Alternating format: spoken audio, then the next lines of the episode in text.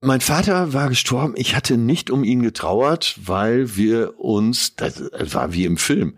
Der steht nachmittags, äh, nach Mittagsschläfchen auf. Ich komme da rein ins Wohnzimmer. Äh, wir umarmen uns. Er kriegt einen Herzschlag, fällt in den Sessel und ist tot. Quatsch. Genau so war's. Wir hatten uns quasi noch an der Hand als äh, Nee. die sterbliche Hülle und genauso habe ich es empfunden in dem Moment, dass es nicht mehr der war, den ich kannte. Wir haben uns noch in die Augen geschaut und die Hand gegeben. Herzlich willkommen zum Mutmach-Podcast von Funke mit Suse, Paul, und Hajo Schumacher. heute ist Mutmach Mittwoch mit prominenten Expertinnen und anderen klugen Leuten, die uns ein bisschen schlauer machen. Der Mutmach-Podcast auf iTunes, Spotify und überall, wo es Podcasts gibt. Gerne abonnieren, das ist für euch kostenlos, aber für uns ein Kompliment, das wirklich Mut macht. Und jetzt geht's los.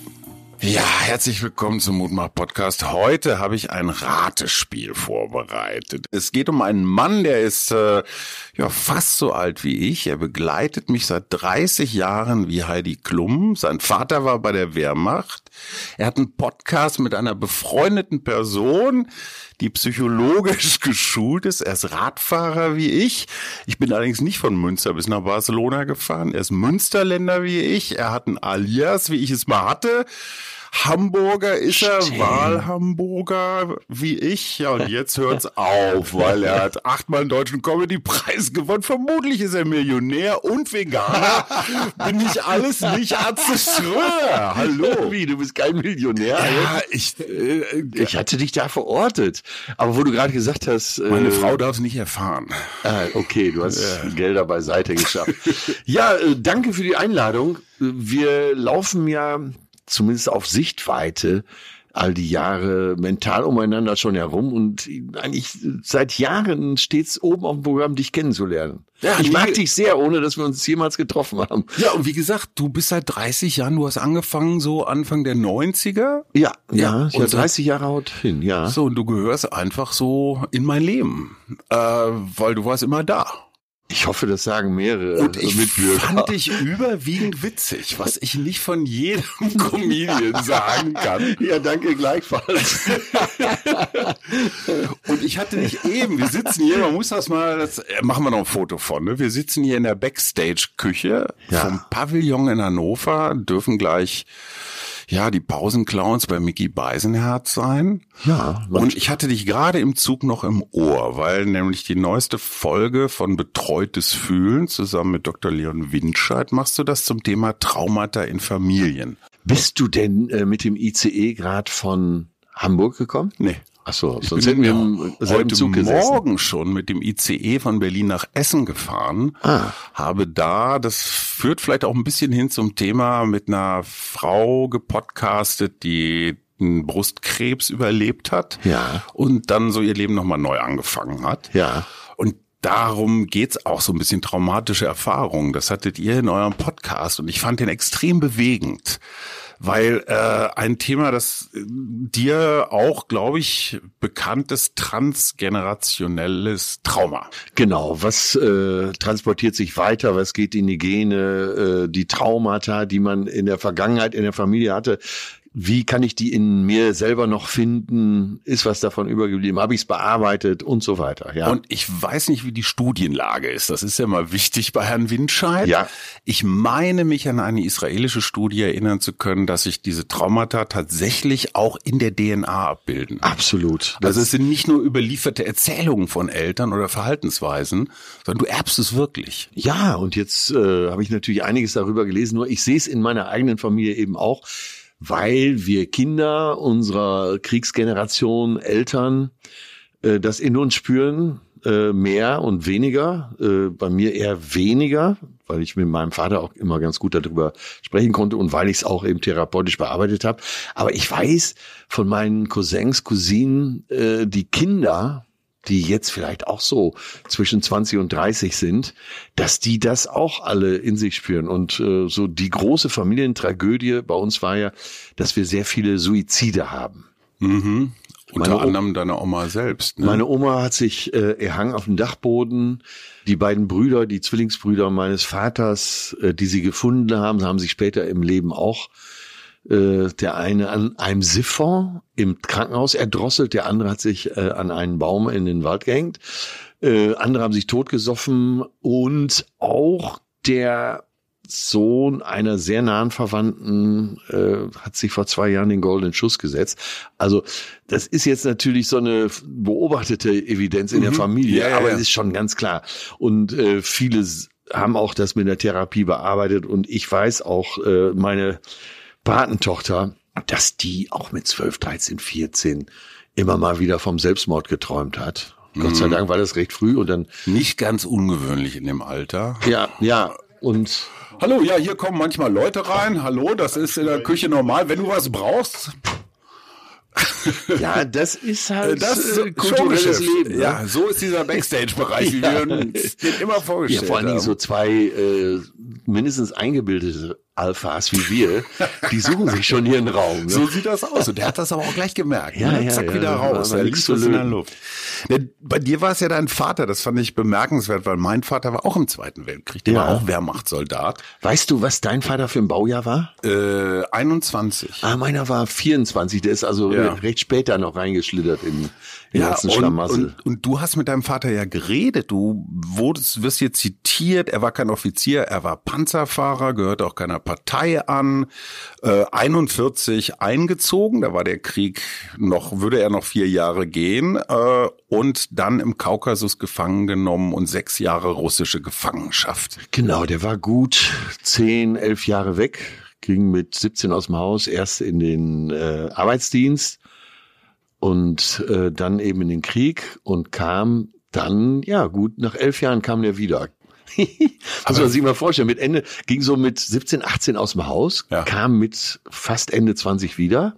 Sein Vater hatte in einem Stetten Malergeschäft und als er wieder kam, so kam sehr abgemagert vom Bahnhof Klar. wieder und sein Vater sah ihn dann äh, so die Straße runter, die M-Straße runterlaufen und das erste, was der Vater gesagt hat, war, ach, das ist ja gut, dann kannst du ja morgen mit auf die Baustelle fahren was vielleicht, es ist so eine münsterländische Therapieform, ne? Jemand ja. sofort wieder mit, mit reinnehmen. Ja, also vielleicht gar nicht so der schlechteste. Bei meinem Vater ist es ganz gut gegangen. Das, ja. Der war später im Leben sehr fröhlicher, äh, friedliebender und auch liebevoller Vater. Was ein Glücksfall. Und der hat das aber auch, wie gesagt, er hat mit mir darüber gesprochen. Hast du gefragt oder kam er von selbst? Man muss sich das so vorstellen. Als kleiner Junge, äh, wie gesagt, er war sehr liebevoll, kroch ich dann auch mit sieben, acht, zehn Jahren noch zu ihm äh, mhm. ins Bett und dann ging der Arm so raus und dann hat er Geschichten erzählt mhm. aus seiner Zeit, weil die ist ja auch sehr prägend, wenn du mit 17 loslegst und bist dann zum ersten Mal im, äh,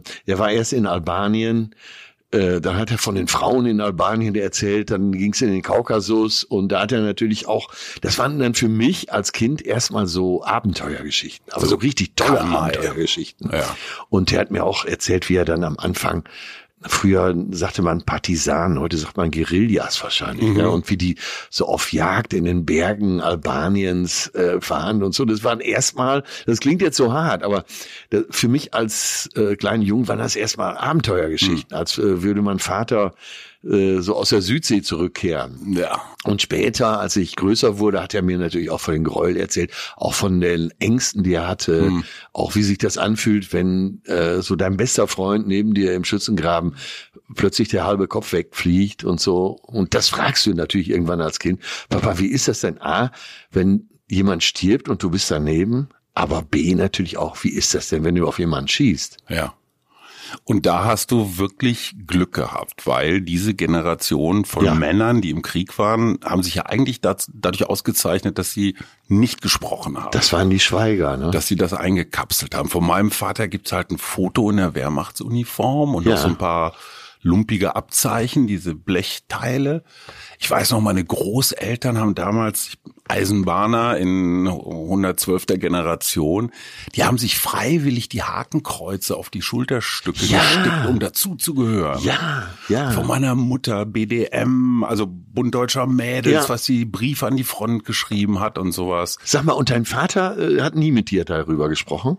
Nee, das war für ihn insofern eine doppelt traumatische Geschichte, weil er war der erste in seiner Familie, der eine höhere Schule besucht hat. Ah, Die okay. ganze Familie hat zusammengelegt, damit der Junge ein paar ordentliche Schuhe hatte. Und man war stolz und So. er war das Aushängeschild. Und dann wurde er ein Jahr vor dem Abitur eingezogen, Ja. hat so ein Notabitur gemacht, was halt so ein besserer Realschulabschluss war und konnte dann nach dem Krieg damit aber nicht in die gehobene Beamtenlaufbahn, sondern nur in die mittlere. Und war das so äh, auch eine Tragik seines Lebens dann? Total. Ja, ich meine, die ganze Familie hatte alles auf ihn gesetzt. Er war das, Ja. das Pferd, das Rennpferd am Start. Du kannst dir das heute so vorstellen wie eine, eine Familie vielleicht in Afrika oder in Syrien oder Afghanistan. Ne? Ja, ja. Die legen alle zusammen, damit der stärkste Junge es nach Europa schafft und, und da vielleicht irgendwie sein Glück macht. Da wirst du eingezogen. Und wenn du es dann nicht schaffst, Ja. dann hast du ja so diesen Fluch, du, du hast es nicht gebracht. Das ist aber eine Erklärung, die ich mir jetzt so zusammengebastelt habe. Ich weiß Ja. nicht, ob das stimmt. Ja. Wie gesagt, meine Frau ist, Psy also mein Leon heißt Suse, ist meine Frau, und ist Psychologin. Ja, okay, ja. Und äh, dann weißt du ja auch, das Hirn baut sich ja dann auch immer so Geschichten zusammen, die so eine Plausibilität haben. Absolut, absolut. Das ist äh, genau das, was äh, wo es drauf hinausläuft, dass man sich selber ja auch äh, so ein Familiennarrativ erstellt So sieht's aus. und äh, auch gar nicht als Lebenslüge empfindet, sondern äh, es ist ja erklärt dadurch. Und worüber ihr auch redet, Leon hat mit der Frau, glaube ich, noch etwas länger geredet. Eva Cepesi, es war im April 2021 bei Markus Lanz, Ja, eine Holocaust-Überlebende, die im Alter von zwölf Jahren nach Auschwitz gekommen ist.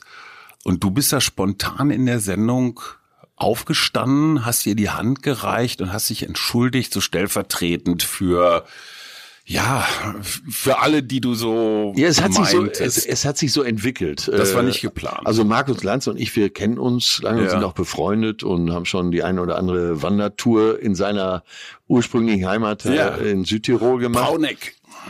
Genau, und äh, Bruneck und äh, da hat er im Gespräch, weil er wusste, mein Vater hat ja ungefähr zu derselben Zeit agiert, wie Mhm. eben Eva Sepeschi als junges Mädchen da im KZ war in Auschwitz. Und dann äh, kam irgendwann die Frage, äh, was hätte, würde dein Vater jetzt sagen? Und in dem Moment wurde mir plötzlich klar, dass äh, Eva Sepeschis Tochter saß neben mir, Anita, ungefähr mein Alter, dass das Opferkind neben dem, in, zumindest in Anführungsstrichen, Ja, ja. Täterkind sitzt. Und da war ich schon so ergriffen und Markus kennt mich ja und merkte auch, äh, mir, mir steigen langsam die Tränen und hat dann nachgefasst und dann habe ich mich selber dabei beobachtet, wie ich zu Eva rüberging. Ich hätte wahrscheinlich, wenn ich nachgedacht hätte, gar nicht den Mut gehabt. Ja. Bin dann so auf die Knie, hab ihr die Hand gegeben und Mhm. hab gesagt, es tut mir leid. Hm. Weil Markus gefragt hatte, was würde dein Vater jetzt sagen? Die Sendung drehte sich um Verzeihen. Ne? Ja. Das war Thema. Ja, und dann, äh, dann kam ein ganz wichtiger Moment, Mhm. weil das hätte ja auch, sie hätte ja auch meine Hand wegschlagen können, sie hätte äh, Grund genug gehabt. Und dann nahm sie meine Hand Mhm. und äh, sagte mir ins Ohr, das bedeutet mir viel. Mhm. Und das war, guck mal, wenn ich es jetzt erzähle, kriege ich schon wieder Gänsehaut. Ja, ich auch. Äh, und das war einer der großen Momente meines Lebens. Und sie sagte, so eine Entschuldigung erlebe ich nur ganz selten. Das sei absolut außergewöhnlich. Ja, Sie ja. hätte ja wirklich hundert andere Möglichkeiten gehabt Ja. zu reagieren. Genau. Und ich fand das ganz groß von dieser Frau. Ja, und dann hat sie ja Die später ja schon noch mal weit in gesagt, ihren 80ern war, ne? Ja, Ja, ja. Also, ich, sie, also wir haben noch ganz guten Kontakt Ja. und äh, die ist ja auch sehr fit noch, die ist jetzt, äh, geht ja auf die 90, war letztens noch bei mir in der Vorstellung in Frankfurt. Ich habe immer bei jedem härteren Gag habe ich gedacht, oh, ganz herzlich bringen, aber die hat so gelacht und ist dann auch geblieben. Nach Ja. der Pause ist er wirklich bis nach der Zugabe auch geblieben. äh, ganz tolle Frau und ähm, ja, das war wirklich einer der tollsten Momente in meinem Leben, wo, wo was passiert ist, was ich absolut nicht geplant habe, aber was auch sehr nachhaltig war. Einen ganz großen Satz hat er zu Noah Yuval Harari gesagt. Der hat gesagt, wenn sich heute Deutsche und Israelis, Schrägstrich, Ja, ja. Juden, wenn die heute befreundet sein können, dann ist alles möglich auf dieser Welt. Und das Ja. finde ich einen großen Satz. Ja, und äh, lass mich den Satz noch eben anfügen, den. Eva gesagt hat, der mich so beeindruckt hat, nachhaltig auch. Äh, ich kann nicht hassen, hat sie gesagt. Boah. Und da kriegt man ja direkt schon wieder Gänsehaut, oder? Ich kann nicht hassen. Die hat, also ihr Onkel, ich glaube, ihre Mutter, äh, nagel mich jetzt nicht fest, aber Ja. große Teile ihrer Familie wurden ermordet im KZ. Und sie kann trotzdem nicht hassen, wie, wie viel menschliche Größe ist dafür notwendig. Trotzdem oder wegen? Da- Man ja, weiß es nicht. Ja, So, und jetzt machen wir mal einen ganz großen Sprung in die Jetztzeit. Wir Ja. haben einen Krieg in Nahost, das Thema Antisemitismus. Vermag so schwer zu sagen, bricht da was auf, was eigentlich immer schon da war? Oder wird da jetzt gerade irgendwas provoziert, so diese jungen Menschen, die an amerikanischen Unis durch die Gegend rennen und Ach so, du meinst so, Free Palestine rufen. das äh, nicht äh, den Krisenherd selber, sondern was so auf der Welt drumherum Ja, passiert. auch was so in Deutschland passiert, diese Unsicherheit. Äh, was darf ich noch sagen? Ich finde das gar nicht so schwierig. Muss man einfach nur mal so sein eigenes gutes Benehmen fragen, dann kommt man schon mal ganz schön ja, weit. ja, die Form Formulierung ist ja oft, man darf nicht mehr sagen, was man denkt. Wo ich immer denke, so, ja, das geht mehr um den zweiten Satzteil. Ne? Also, Genau, denk doch was, du so, richtig. was du so denkst, ist auch vielleicht gar nicht so toll. Ne? Viele haben ja auch Pech mit Denken. Ja, aber, aber wie erklären wir das jetzt Eva, dass nachdem sie Auschwitz überlebt hat, sie jetzt von ihren äh, Glaubens, wie sagt man, Glaubensgenossen, von ihren Mitgläubigen, von ihren Mitmenschen jüdischen Glaubens, ähm, dass die auf gepackten Koffern sitzen. Hier die Chefredakteurin von der Fresszeitschrift aus Hamburg hat gesagt, ey, das wird mir hier alles zu Ja, ungemütlich. das hat mich auch wirklich äh, Boah. negativ sehr Oder? beeindruckt. Ach, ich, aber du, wir sind ja beide keine Mitzwanziger mehr. Und wir kennen noch die Zeiten, als es en vogue war, gerade so, als wir vielleicht sehr jung noch waren und sehr linksliberal, ein Palästinenser-Tuch zu tragen und Mhm. Ich Free Palestine auch hochzuhalten. Mhm. Und man dachte aber, man wäre drüber weg. Und äh, aber man sieht ja vieles, äh, und äh, da sind wir ja schon fast wieder in der Psychologie, äh, alles, was unterdrückt wird, steht eines Tages wieder vor der Tür. Und wir haben viele Themen einfach auch unterdrückt. Aber wir sind doch so stolz auf unsere Erinnerungskultur. Der Bundespräsident hat immer zu den Gedenktagen die richtigen Worte gefunden. Und ich, weiß nicht, ob dir Ja. das auch mal passiert ist. Im Ausland ähm, kommen ganz häufig Menschen anderer, anderer Nationen und sagen, ey, wie ihr Deutschen eure Vergangenheit aufgearbeitet habt, ist ja toll. Wir haben auch noch kolonial und äh, was weiß ich noch so viele schwarze Löcher in unserer Vergangenheit. Aber da haben wir uns was vorgemacht, oder? Da haben wir uns echt was vorgemacht. Und du bist ja in Berlin mehr zu Hause als ich und kennst die Zustände da. Das, sag mal, aus gewissen arabischen, arabischstämmigen Kreisen, da jetzt sowas kommt, verwundert dich doch auch nicht. Nö. Da wurde nie ein Hehl draus gemacht und, äh, und ja, und man selber, wenn man unterwegs war, ein Freund von mir äh, hat so ein Camp im Sinai schon lange. Und äh, da im Camp war es äh, nie ganz so komfortabel. Äh, die Amerikaner machen bei ihm gerne Urlaub. Das nennt sich dann äh, Down to Earth, Sand Philosophy. Ich fand es eigentlich immer besser, da im äh, benachbarten Hilton Hotel unterzukommen. Und ich werde nie, nie vergessen, als ich das erste Mal da war, sagte mir einer der ägyptischen Mitarbeiter da am Counter, äh, ja, schön, ne, welcome German guy, Heil Hitler. Ja. Ihr habt's richtig gemacht. So. Und irgendwie, ja, ich will nicht sagen, dass man drüber gelacht hat. Natürlich wurde einem komisch, wenn man sowas gehört hat. Ja Aber wir wussten aber immer, dass es da ist und man ist da so drüber weggegangen. Ja. Äh, Ich finde es auch noch ein Unterschied, ob ich jetzt jemanden nicht so gut finde oder ob ich jemanden jetzt direkt umbringen will. Das ist nochmal ein Unterschied. Ja, aber wenn wir jetzt wirklich mal draufschauen, was, äh, was da passiert ist, und das, ich glaube, 69 Jahre sind's äh, seit den, äh, berichtige mich, Osloer Verträgen, äh, Ja. die, die nie umgesetzt wurden. Ja. Die Palästinenser haben nie das versprochene Land bekommen. Um Himmels Willen, ich will jetzt gar nicht in Ja, ja. die eine oder andere Richtung argumentieren, aber äh, dass so ein Pulverfass, was da irgendwo rumsteht und wo alle drumherum mit Feuerzeugen hantieren, irgendwann mal wieder explodiert, ja, dürfte uns auch klar sein. Aber wie soll, es gibt doch nur Verlierer in der Sache. Absolut. Und Außer der Rüstungsindustrie. ja. Ja. Aber hast du die Fantasie, dir vorzustellen, wie das irgendwann mal vorbei sein soll?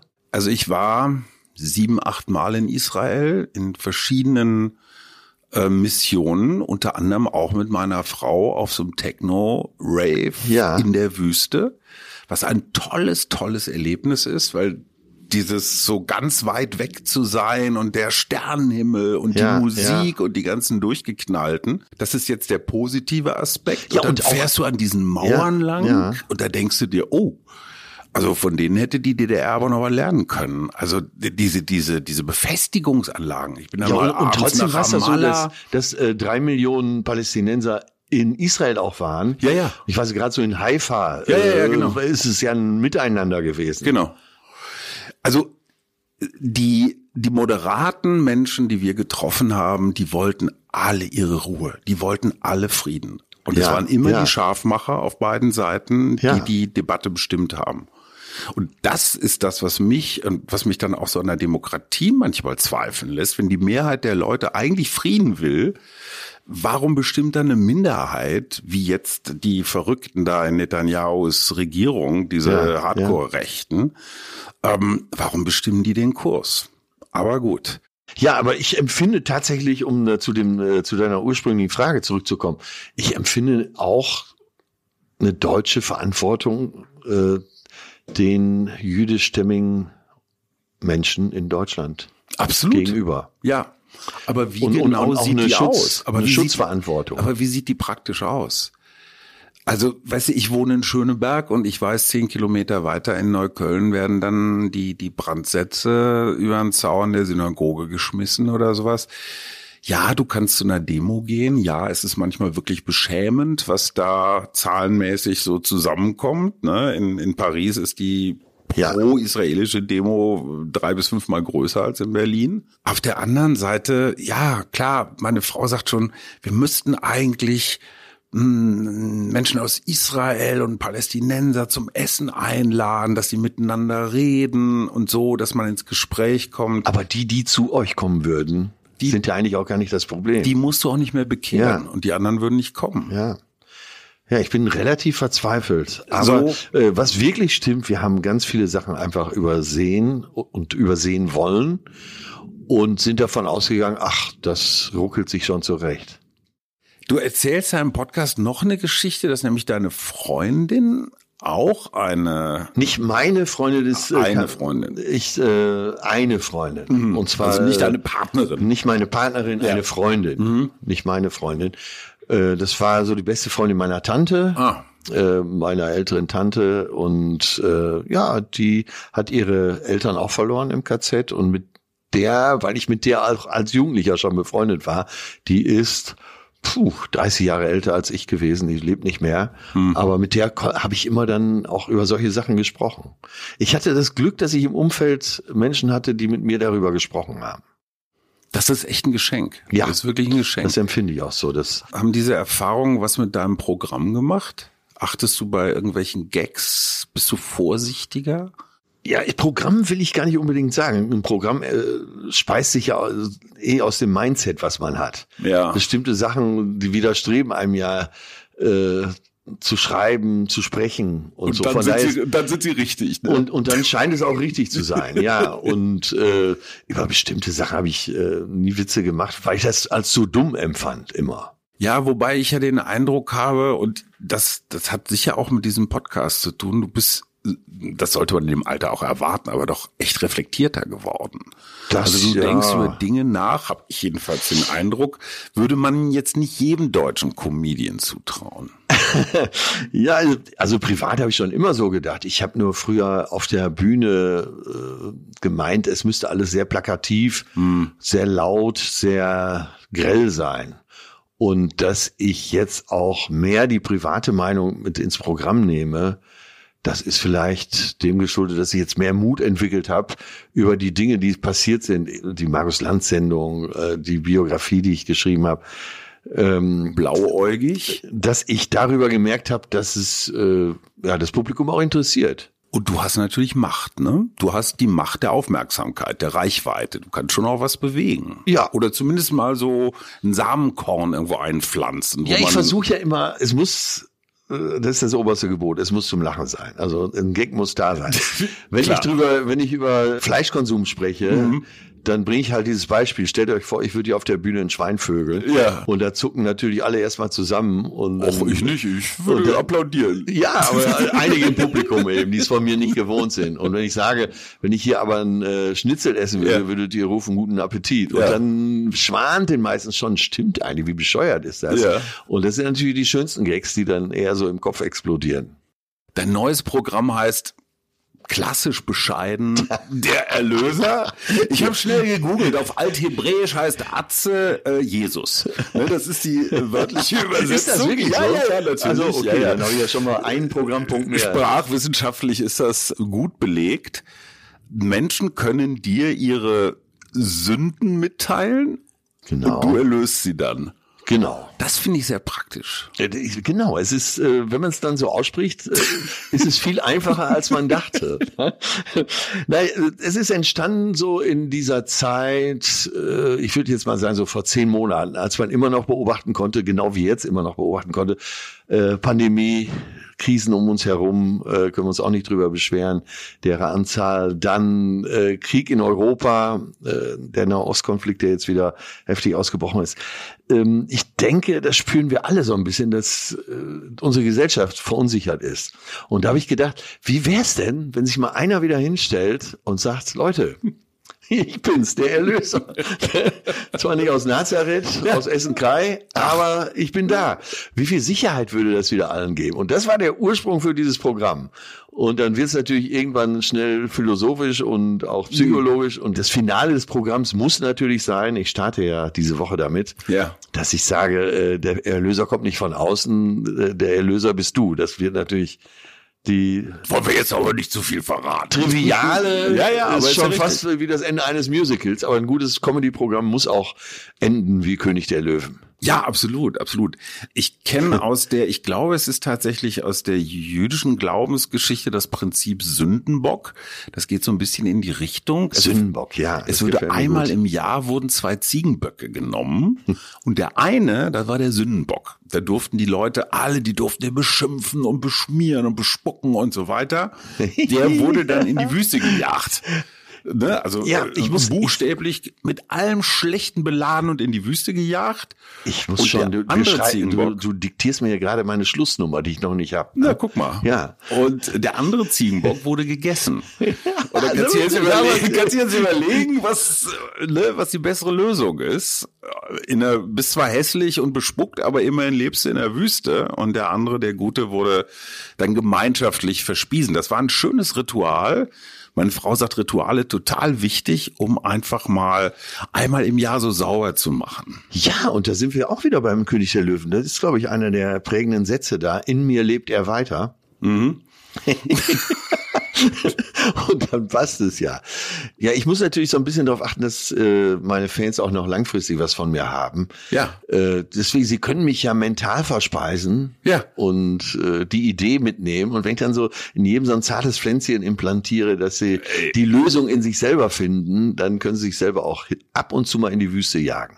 Hast du da ganz kurz gezuckt so wegen Blasphemie, um Gottes Willen? Was Ja, wird ja, der ja. Papst dazu sagen? Ja, und das fand ich auch so wunderbar unverschämt an dieser Aussage. Du hast ja gesagt, so ganz bescheiden. Ja, natürlich. Und das gefiel mir so, dass man so in dieser Zeit, wo alle so verängstigt sind, sich einfach hinstellt in Cowboystiefeln und sagt, ich bin's, der Erlöser. Aber große Fresse. Ja, diese, diese. Unverschämte daran, das gefällt mir so gut. Super, ja.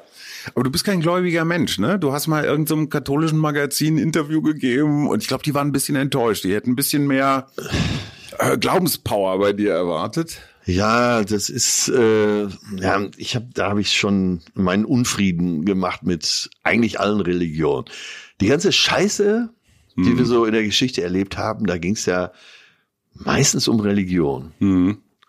oder um Geld, was oft dasselbe war. Ja, war die Religion nicht immer auch irgendwie eine Krücke, mit der man die Leute so dazu bewegen konnte, mit dem Dreschflegel loszuziehen und sich 30 Jahre lang Ja.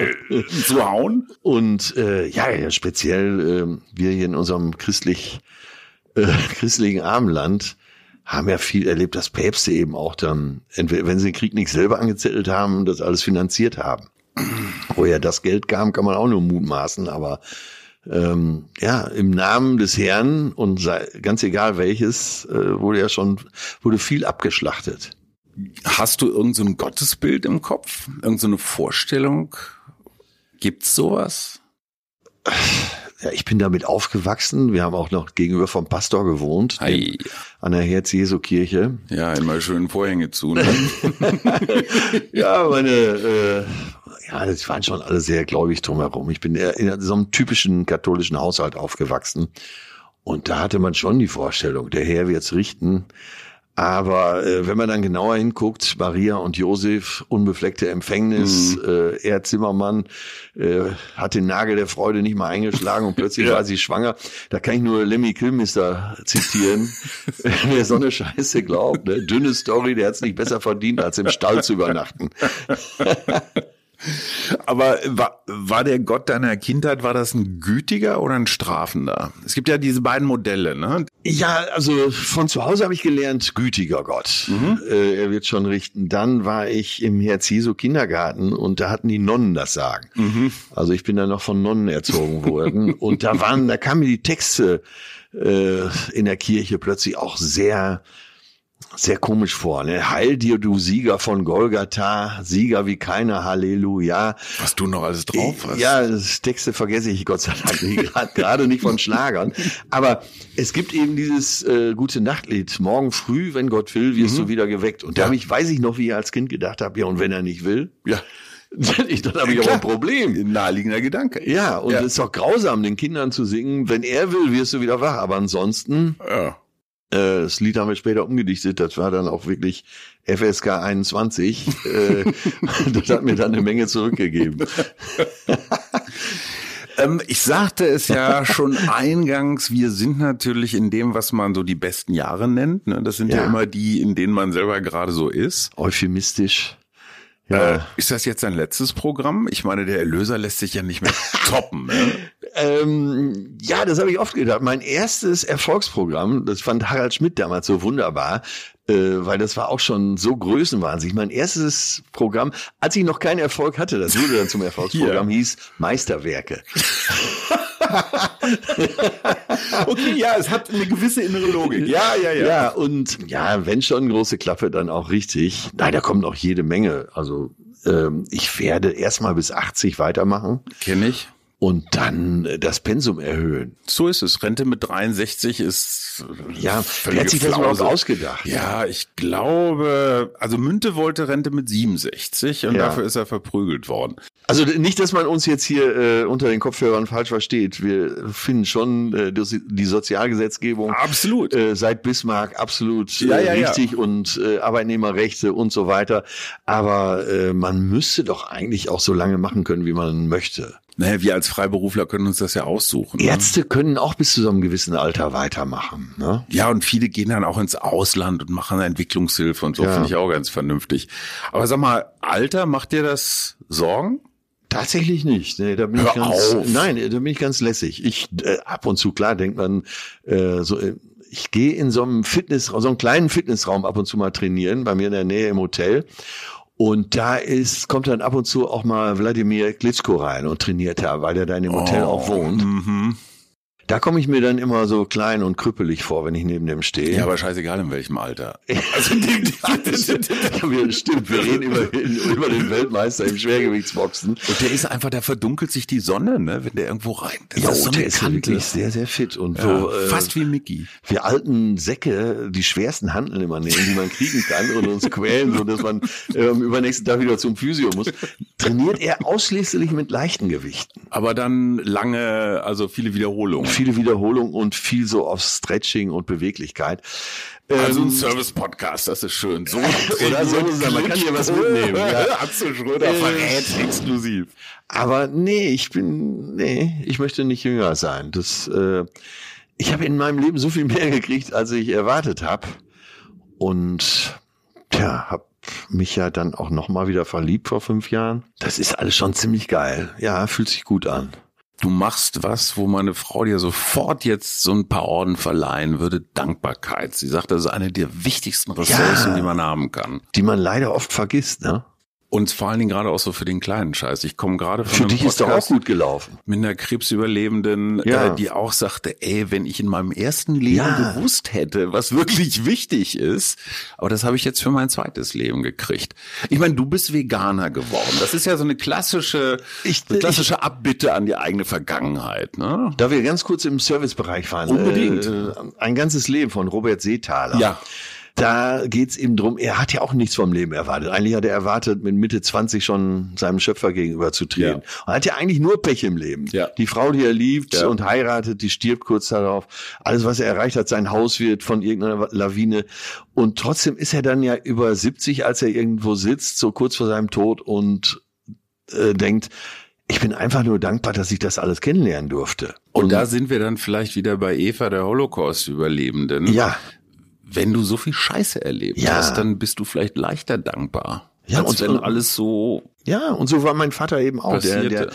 äh, ist durch die Hölle gegangen, Deer Hunter sozusagen, und war den Rest seines Lebens sehr, sehr dankbar. Und da speiste sich seine Liebenswürdigkeit raus. Ich finde das toll, dass du so liebenswert über deinen Vater reden kannst. Das kann auch nicht jeder. Weil viele haben ja, ich weiß nicht, wie das bei Leon ist, aber die meisten Geschichten, die Psychologen und Psychologinnen zu bearbeiten haben, sind ja Elterngeschichten. Ne? Ja, ja, der, So hat, auch, der hat so. auch ganz tolle Eltern und spielt Ja. auch äh, äh, sehr nett von denen. Da hat er auch Glück gehabt. Ja, und ich habe einfach wirklich Glück gehabt. Auch mit äh, meiner Mutter. Also meine Eltern waren ganz lieb und wollten immer nur das Beste. Ich war in der Jugend ein ziemlicher Hooligan, Terrorist und Zerstörer. Wie Friedrich Merz im Sauerland. So schön auf dem Moped die Pommesbuden angezündet. Oh Gott, ja, ich habe auch mal ein Auto angezündet, so ist es Oh, nicht. hau- Hauptsache das Richtige. Aber immerhin bin ich nicht CDU-Vorsitzender.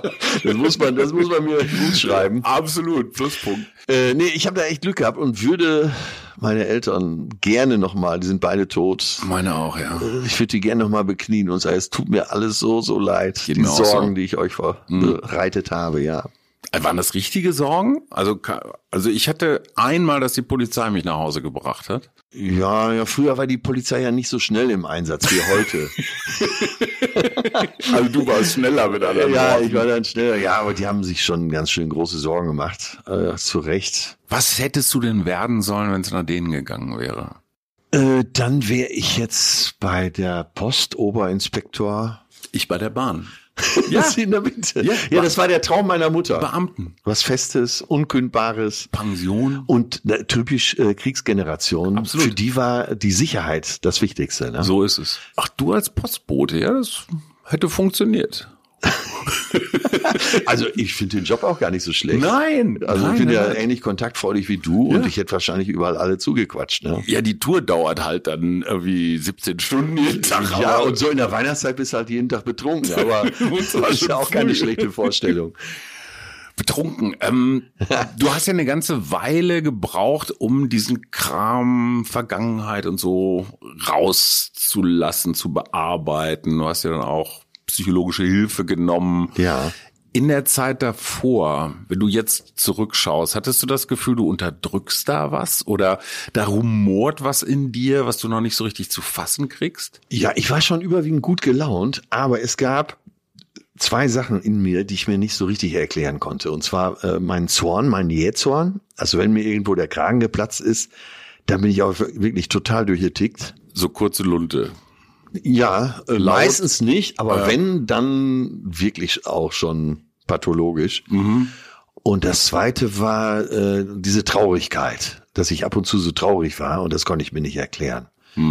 Und das äh, habe ich ganz gut aufgearbeitet mit einer sehr erfahrenen Psychologin, mit einer älteren Psychologin. Die sagte im Prinzip nach drei Sitzungen, mir ist die Sache sowas von klar hier. und ich hatte, das spielt ja auch immer eine große Rolle in der Therapie, dass du, dass die Chemie stimmt Ja. Mit dem Therapeuten, Therapeutin und das stimmte total. Äh, Und ich, ich glaube, das war die erste Sitzung, wo sie erstmal so aufgeschrieben hat, wie ich das Leben so sehe, Ja. also mein Narrativ des Lebens. Und dann habe ich ihr irgendwann an einer Stelle gesagt, ja, Sie müssen wissen, Frau Doktor, so und so, ich bin auch ein ganz großer Betrüger am Leben. Und dann lachte sie nur und sagte, das war mir nach zehn Minuten klar. Ein Betrüger am Leben. Ja, dass ich mir äh, so, ich mache mir die Welt, wie sie mir gefällt. So das Pippi Langstrumpf-Syndrom. Und das habe ich bis heute. Also für mich ist ein äh, es geht ja immer drum, ist das Glas halb voll, halb leer. Für, Ja. für mich ist ein leeres Glas voll, wenn es sein muss. Ja, aber das ist doch eigentlich erstmal ein guter Zug. Ja, das führt aber dazu, dass, äh, also ich bin auch sehr harmoniesüchtig und das führt dazu, dass du deine Umgebung oft im Unklaren lässt, was du wirklich fühlst und wie du die Dinge wirklich siehst. Also ich ziehe gern mal überall den Wintermantel der Harmonie drüber und das lässt mein Umfeld, respektive eben meine Freundin auch manchmal rätseln, was meint er jetzt wirklich?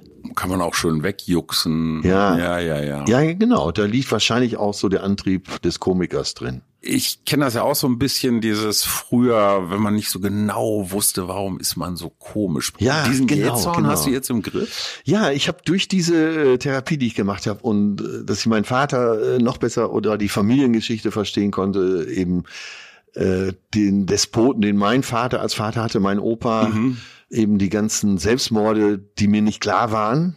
Hast du dir die Schuld gegeben? Das machen Und- Kinder ja häufig. Ja, ich habe, äh, es überspringt ja oft eine Generation. Ja, ja. Und das war bei mir tatsächlich so, dass ich die Schuld, die mein Opa dann Mhm.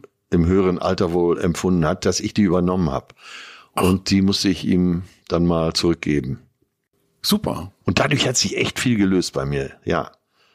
Und auch die Wut ist äh, sowas von klein geworden. Natürlich kann ich nochmal wütend werden, äh, aber die traurigen Momente sind weniger geworden. Das war ein absoluter Volltreffer. Und es kommt immer zur richtigen Zeit. Ne? Man denkt sich, ah, hätte man das Ja, mal 10, stimmt. 20 Jahre vorher Das- gemacht, ja. dann wäre man nicht, also ich jedenfalls nicht bereit gewesen. Ich glaube auch, da ich es nicht so richtig verstanden. Ich war, es kam genau wie du sagst, es kam genau zur richtigen Zeit.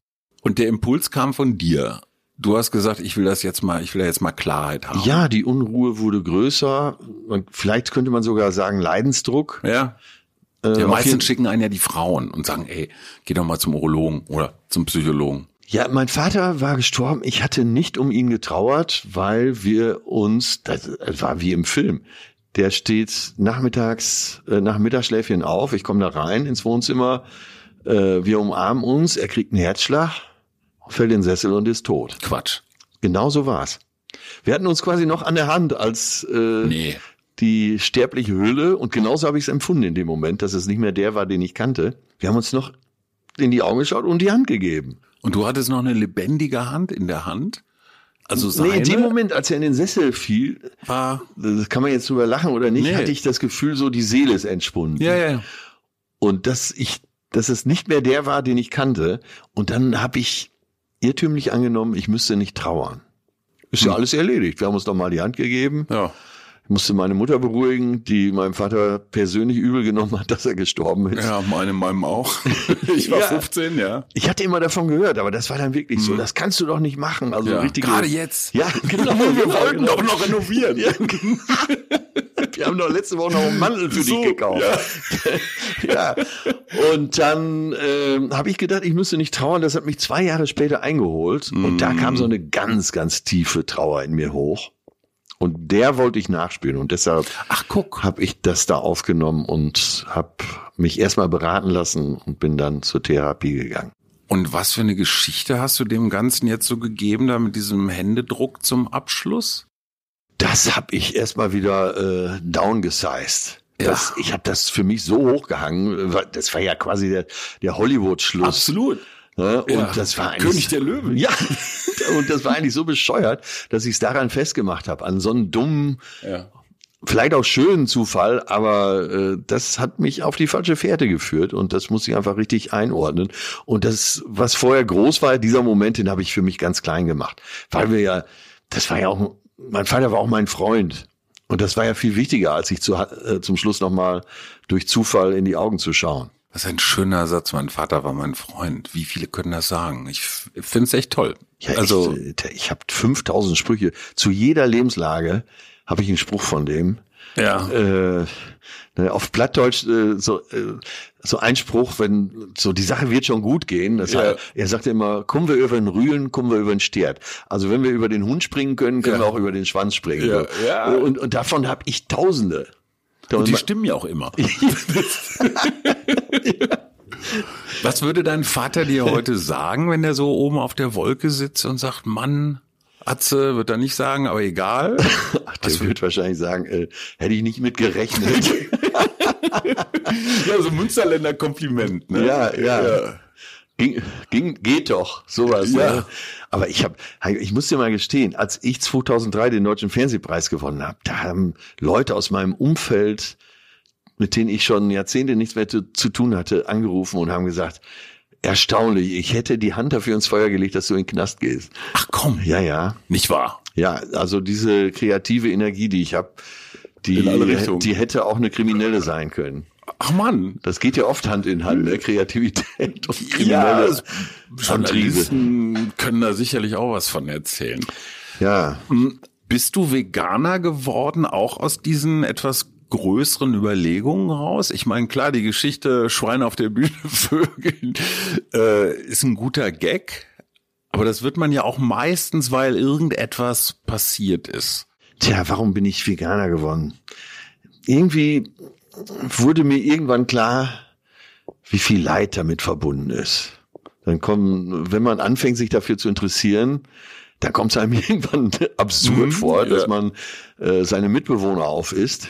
Ja. Ähm, und, und, der, auf jeden Fall äh, der ethische Ansatz war es, der mich dazu gebracht hat. Mm, ich glaube, es hat ja auch ein tatsächlich was mit Verantwortung zu tun im Sinne von, was tun wir hier eigentlich so auf der Welt? Dann sind wir, dann sind wir bei diesem ethischen Aspekt. Ähm, aber ich, Moses Pelham fällt mir gerade ein. Ja. Äh, der hat mir mal einen Abend ins Gewissen geredet. Ach was. Und als ich am nächsten Tag in oder eine Zeit später bei ihm im Büro in Frankfurt war, weil wir zusammen was produziert haben, und ich Teil dieses Raps war, äh, da wollte ich Milch im Kaffee und dann guckte er mich nur an. Ach komm. Und Moses ist so ein ganz charismatischer, toller Kerl. Einer, einer der tollsten Begegnungen der letzten Jahre. Mhm. Also ja, der hat mich da positiv auch in meinen Grundfesten erschüttert. Und da habe ich gedacht, klar, wie absurd. Wie absurd ist das, dass ich hier ein Lebewesen aufesse. Aber es hat was mit Respekt zu tun. Das ist das Wort, was ich gerade suchte. Ja. Also so, ich will jetzt nicht übermäßig christlich werden, aber so Respekt vor der Schöpfung, Respekt vor den Mitwesen. Ja. Also, ich sage mal, ein bisschen doof, wenn die Forschung jetzt irgendwann rauskriegt, dass Pflanzen auch Gefühle haben, Schmerzen empfinden und so weiter. Dann bist du als Veganer echt ja. gekniffen. Aber trotzdem der Schritt erstmal ist ja ein großer. Ja, der äh, war für mich sehr großer, weil äh, als typischer Münsterländer war das Schnitzel ja. natürlich so das höchste der Gefühle. Und parallel dazu ging ja dann auch der Blutdruck mit den Jahren hoch, ne? Mit jedem Schnitzel. Ja, ich versuche das Thema gar zu vermeiden, aber du hast ja recht. Ja. Es ist äh, seit fünf Jahren bin ich jetzt äh, ja. fleischfrei. Die drei wichtigsten Erfolge, die du dadurch. Die drei, ja, der Blutdruck ist runter äh, und Männer in unserem Alter haben ja. entweder selber hohes Cholesterin oder das komplette Umfeld, der komplette ja. Stammtisch hat Cholesterin. Ja. Ich eben auch. Und das hat sich alles normalisiert dadurch. Und dir fehlt nix? Mir fehlt nix, nee. Und wenn man es ganz genau nimmt, dann ist doch so ein schönes Berner Rösti mit einer guten Soße Ey. Äh, viel schmackhafter als ein Stück Leiche, auch wenn sie paniert ist, oder? ja, und man muss dazu sagen, du hast eine Partnerin, die sich natürlich, erstens kann sie kochen und ja. zweitens nimmt sie sich auch die Zeit. Äh, ja, und an der sieht man auch, dass äh, äh, kein Fleischkonsum auch dem Aussehen sehr gut tut. Hast du so im Alter, sage ich jetzt mal, so deinen Frieden mit dir gemacht? Ja. Der innere Kritiker, hast du den im Zaum? Äh, ach, mal mehr, mal weniger. Also mhm. was ich sehr verspüre, ist tatsächlich diese Ruhe, die einkehrt. Mhm. Die Genussfähigkeit nimmt zu, ähm, die innere Ruhe nimmt zu, kann besser auch für mich sein, kann an der Alster in Hamburg auch mal einfach eine Stunde auf der Bank sitzen, aufs Wasser schauen. Wo man früher mal rumrennen musste. Ja, ne? ich, also dieses Getriebensein nimmt ja. ab. Ja, ja, ja. Oder verschwindet gar. Fütterst du Enten an der Alster? Nur mit hartem Brot, damit die gleich wissen, wer da kommt. Nee, da bin ich noch nicht drauf gekommen, die Enten zu füttern. Aber es gibt ja äh, in Hamburg tatsächlich einen hauptamtlichen Gänse- und Entenbeauftragten an der Alster. Mhm. Oder sogar mehrere. Also um die wird sich gekümmert. Ja, ja. Ja. Äh, in unserer gemeinsamen fast Heimatstadt Münster hat sich ja mal ein Schwan in so ein Tretboot verliebt. Ey, das ne? ist auch eine Geschichte, oder? Ja, ich dachte mir, was will mir das über mein Leben sagen? Muss ich mir meine Partnerin nochmal genau angucken? Sind Männer wirklich so doof? Oder sind Tretboote mehr, als wir dachten? Oder so. Ja. Ich habe immer diese Aufblaspuppen gekauft. Aber vor allem war das Tretboot nicht auch in Form eines Schwans? Ja, ja, das, aber, aber Ja. mit sehr viel Fantasie. Ja, stimmt. Ja, ja, so wie dieser Schwan möchte man sagen. Wo ist er überhaupt? Keine Ahnung, der ist wahrscheinlich in irgendeinem Museum ausgestellt. Sag mal, und wenn du jetzt nochmal auf die große Tournee gehst, wir könnten jetzt Karten verlosen, das wäre aber sinnlos, weil sowieso alles ausverkauft ist. Bist du da noch nervös? Ich, jetzt wo es in die kleinen Dinger geht, ich fange ja erstmal mit Clubs an, das Mhm. sind so 300er Säle, da bin ich tatsächlich nervös. Und je größer es wird, desto weniger. Hast das heißt, wenn es in die großen Hallen geht, dann äh, nö, da habe ich meine Ruhe. Da hast du mehr Distanz. Da hat man mehr. Distanz, da zieht man eine Show ab. Äh, da, ja, das, äh, nein, so richtig Lampenfieber habe ich nie. Das, äh, nee. Aber am Anfang denke ich, scheiße, scheiße, scheiße, scheiße, ich habe zu wenig gelernt. Das geht doch voll in die Hose hier. Und, Und solange das so ist, weißt du, es ist alles in Ordnung. Ja, und dieses Gefühl will ich mir auch lange erhalten. Dass ich immer mal wieder, man ist ja dann gezwungen, eben was Neues zu machen, über alles neu nachzudenken. Und ähm, ich habe mal Backstage von Wetten das in Nürnberg, Karl Lagerfeld erlebt. Da war er auch schon über 80. Ja. Und der hat mich beeindruckt, weil der war bestimmt zwei, drei Stunden vor der Show schon da in vollem Wix, die Haare schon äh, gepudert. betoniert. Und der ging wirklich zu jedem hin, auch zum Hausmeister und hat sich wirklich erkundigt. Also wirklich nicht nur guten Tag, schön, dass Sie da sind, sondern hat wirklich gefragt. ne, Wie läuft das denn hier so ab? Was machen Sie so einen Tagsüber? Dann war Britta Steffens, die hatte gerade in äh, Peking reüssiert und eine Medaille gewonnen. Ja. Da hat er sich erkundigt, wie Fechten denn so funktioniert. Da waren so ein paar amerikanische Rapper da. Mhm. Die hat er gefragt, wie man denn so Texte schreibt. Und du musst dir vorstellen, drumherum waren aber äh, super A-Promis wie Selma Hayek Ja, oder ja, ja. Ben Kingsley und so. Und äh, die hat er zugunsten dieser Geschichten auch erstmal äh, links liegen lassen. Und das hat mich beeindruckt. Habe ich gedacht, wie geil ist das? Äh, auch so ein äh, Peter Ustinov, Ja. der Ja. auch bis ins hohe Alter immer interessiert war. Und wie geil ist das, immer noch mal wieder was Neues anzufassen, ähm, immer noch mal wieder neue Texte zu machen und so äh, ja Dinge anzugehen. Letzte Frage. Es ist nicht für alle Comedians so wirklich leicht, in Würde zu altern. Ja. Also Ja, Dieter Nuhr, ähm, wie heißt diese bayerische Frau, die früher so, mal lustig äh, war? Monika Gruber. Monika Gruber, Mickey Beisenherz. Also es gibt halt die so Menschen. ganzen Alten halt. Die ganzen Alten. Ja, da fragt man sich Hast du Angst davor, dass sie irgendwann mal sagen, boah, wer hat denn den auf die Bühne gelassen und warum nimmt den denn keiner? Ich glaube, ich habe ein ganz gutes Umfeld. Das zählt, glaube ich, für uns alle. Für Ja. dich, für mich, Ja. aber überhaupt für alle. Die sagen Jatze. Dass du, wenn du ein gutes Umfeld hast, äh, dass sie auch mal sagen, sag mal, hast du alle Tassen im Schrank? Ja. Ne? Ich weiß, äh, mein bester Freund, der war mal in Dortmund, während ich in der Westf ausverkauften Westfalenhalle gespielt habe mit 10.000, 12.000 Leuten, Hm. äh, war der Backstage und in der Pause sagte er, äh, los, sprich mal ein bisschen schneller, ich will in die Stadt. Und da habe ich gedacht, solange ich so ein Umfeld habe, die so gar nicht auf äh, den, Ja. sagen wir, in Anführungsstrichen Star Atze abheben, solange ist alles in Ordnung. Vor allen Dingen in welche Stadt? Ja, in Dortmund kann man auch sehr böse sein. Absolut. Äh, Also Kneipenkultur haben sie. Ja, ein bisschen. Ja, ich bin da, ich bin halt so klassischer. Eins habe ich noch, genau, der Atzewald, der hat mich ja sehr beeindruckt. Das war so eine Aktion, da wurde für jeden, der, keine Ahnung, volles Haus hatte, einen Baum gestiftet. Und du Äh, hast in- gesagt, ach komm, In der Barclays Arena, ja, auch das, äh, da, in der Geschichte komme ich wieder viel zu gut weg. Egal. Aber, also in der Geschichte, wie sie öffentlich erzählt wird, in der, die ich jetzt erzähle, komme ich nicht so gut weg. Insofern. Dann lass uns deine also, nehmen. Die, die Barclays Arena hat sich überlegt, jedes Mal so ein Sold-Out Award verleihen. äh, für alle, die das nicht kennen, Barclays äh, Arena ist in Hamburg. Ja, ist Ne? in Hamburg, Genau. ist eine der großen Hallen in Genau, Deutschland ja. mit äh, 12.000 Leuten oder in, an dem Anfang 10.000 Leute, da äh, bestuhlt sind es, glaube ich, 10.000 Leute. So, und dann kriegst du, äh, wenn du die Hallen ausverkaufst, kriegst du dann immer so einen Rahmen, äh, so einen vergoldeten Rahmen überreicht, Sold Out Award. Und meistens, wenn man so lange dabei ist wie ich, und das soll jetzt nicht arrogant klingen, Mhm. obwohl es das ist, äh, auf dem Nachhauseweg wirfst du den ganze, das ganze Ding schon auf den nächsten Rastplatz irgendwo und einfach, wo willst du da noch hinhängen? Und dann hat die Barclays Arena sich überlegt, ey, dann machen wir was anderes, wenn ausverkauft ist, kriegt der Star des Abends, kriegt von uns einen Baum spendiert.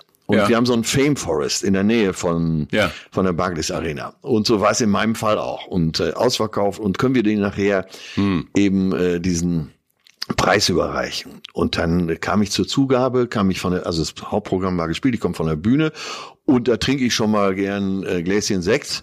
Und an dem Abend habe ich zwei Gläschen Sekt getrunken und einen Jägermeister und kam so schön angetütert auf die Bühne zur Zugabe. Spiele ich ja immer ältere Nummern, die kriege ich auch wirklich mit der Spritze im Arm noch hin. Ja. Und hab gedacht, ey, wie lau ist das denn hier? Ein Baum für mich, Ja. die Halle ist voll, hier 10.000 Mal. Für jeden Besucher, der heute hier ist, alles über Mikro, äh, ne, Presse im Saal. Auf Band. Alles auf Band, nachweisbar. Ich werde für jeden von euch einen Baum stiften. Und so kam es zu diesem Atzewald. Und Ja. dann ging es ja erstmal drum, wo kriegen wir überhaupt so ein Gelände her? Ja. Und dann mit, äh, in Zusammenarbeit mit Chiri, der einen tollen Verein hat. Das Geld hängt an den Bäumen, äh, wo er so von der Gesellschaft vergessenen Menschen eben Arbeit gibt, indem sie Obst verwerten, was von den Bäumen fällt und so. Und in Zusammenarbeit mit ihm und Umweltstiftung äh, Schleswig-Holstein haben wir in der Nähe von Bad Sägeberg halt ein so vier gro Hektar großes Gelände, wo nicht nur 10.000 Bäume Platz haben. Ich habe jetzt noch andere animiert, auch Bäume da zu pflanzen. Und da steht der Atzewald. Fühlt sich gut an. Das fühlt sich richtig gut an. Oder? Ich ja. finde Bäume, meine Frau hat ja auch so ein ganz erotisches Verhältnis zu Bäumen. Die hat ja eine Baumfreundin im Grunewald, Ja. wo sie so alle paar Wochen mal hingeht und sagt Sehr so, wie gut. geht's dir? Und Ja. Ich hätte vor 20 Jahren hätte ich mich kaputt gelacht. Heute verstehe ich das. Ich, hast du mal einen Baum umarmt? Ja, klar. Und das ist Mit so wirklich Frau. für alle, die jetzt äh, zu Hause grinsen. Ja. Ey, Leute, macht das mal, das ist richtig gut. Ihr könnt euch vorher gucken, ihr müsst Mhm. den jetzt nicht mit Zunge küssen, aber äh, so umarmen, das ist ein richtig geiles Gefühl. Manche Astlöcher sitzen auch in einer günstigen Höhe. Entschuldigung, ich wollte jetzt aber hier eine Runde abschrödern. Ähm, äh, ja, wäre was für die Uni Augsburg, oder? Markus Söder hat übrigens irgendwann mal gesagt, der umarmt auch Bäume. Ich finde, seitdem ist es ein bisschen, hat es ein bisschen vom Image her gelitten, das Baum umarmen, aber grundsätzlich kann ich es nur empfehlen. Ja, das baumreichste Bundesland, das muss man ihm, das müssen wir ihm dann alle auch mal zugestehen. Ne? Spielst du in Bayern? Ja, ne? Ja, Die lassen noch München ist eine der Hochburgen, obwohl München ist ja streng genommen dann auch nicht Bayern. Ne? Atze, aber- ganz herzlichen Dank für deine Zeit und deine Geduld und deine Offenheit. Ja, dass Hajo, es so äh, lange gedauert hat, dass ja, wir uns das- endlich mal über den Weg laufen. Das wurde höchste Zeit. Ich dachte schon, du fragst mich nie. so, jetzt müssen wir Schluss machen. Wir haben jetzt noch was zu tun. Ja, Bis dahin, ganz herzlichen Dank, lieber Atze Schröder. sehr gerne. Hat Spaß gemacht. Das war der Mutmach-Podcast von Funke. Jeden Montag, Mittwoch, Freitag ganz frisch. Unterstützt uns bei steady.fm, folgt uns auf Instagram oder hinterlasst gerne eine nette Bewertung. Wir hören uns.